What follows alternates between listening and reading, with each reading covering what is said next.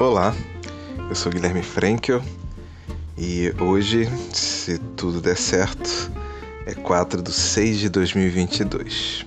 Acabei deixando para gravar em cima da hora, o dia ainda vai acontecendo. São 8 horas e 24 minutos. No nosso esquema da nova série, a série 2022B, a gente está celebrando a nossa primeira semana de episódios e vamos trabalhar em cima da mensagem que o Bira enviou de número 112 desse ano, que corresponde ao dia 22 de abril. Numa reflexão sobre o amor nas relações, a gente está tentando de alguma forma pensar sobre a concretização deste amor nas relações.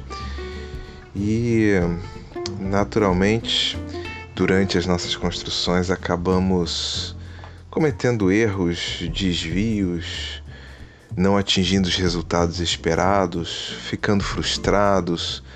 E a partir disso, então, é que nasce dessa reflexão, é que nasce o capítulo, o episódio de hoje, com o título Errar é Crescer.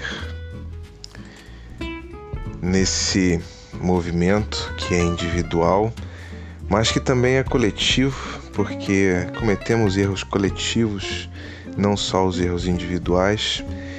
E como nós abordamos essa perspectiva do erro, talvez seja de vital importância para pensarmos em relações amorosas, de construção positiva que nos impulsionem à frente.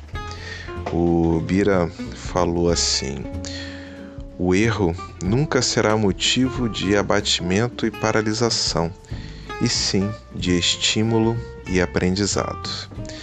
Eu tenho esse hábito de pensar e procurar evitar sempre essas ideias absolutas de todo, nunca, uh, palavras que generalizam de forma absoluta os conceitos e as ideias.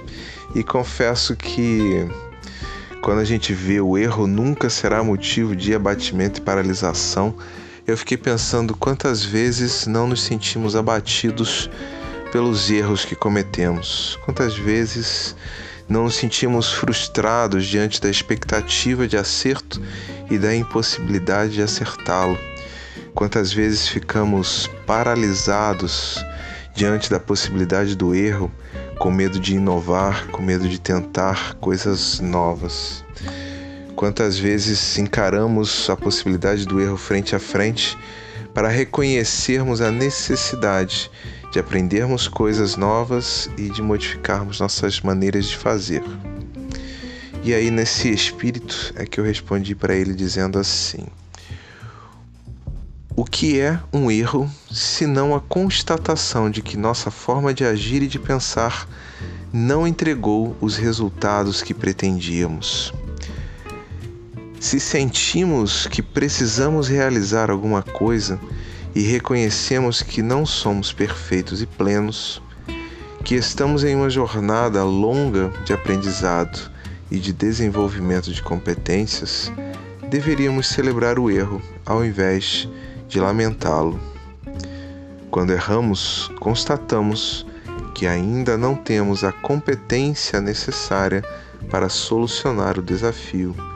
Aprendemos que o caminho que escolhemos precisa de ajustes e que estamos um pouco mais perto de nossa meta. Perceber um erro é entender que precisamos realizar ajustes para atingirmos os resultados pretendidos.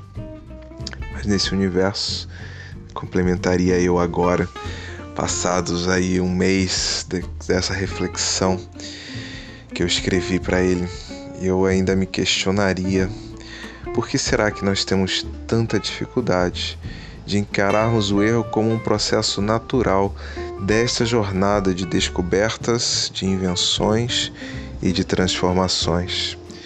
Se não estamos satisfeitos com algo, então significa que precisamos transformar, modificar a nossa forma de nos relacionarmos com este algo.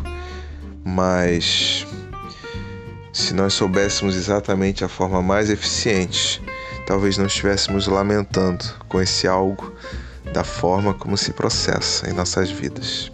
Que a gente possa pensar e acolher mais as possibilidades do erro, que possamos cancelar menos aqueles que erram em nossas nas relações conosco, que possamos nos sentir menos intimidados diante das possibilidades de erro, para que assim possamos construir as nossas relações conosco e com o outro de forma mais afetiva, amorosa, empreendedora e acolhedora. Esse foi o sexto episódio da série 2022B e eu espero que possamos nos encontrar por aí. No Spotify, em todos os podcasts, inclusive na plataforma Anchor, que é a que nós utilizamos, e com notícias e as capas dos episódios no nosso Instagram, o acordei.inspirado. Nos acompanhe, compartilhe com os amigos, deixe seu like, faça seus comentários, vamos dialogando sobre os assuntos. Muita paz para você.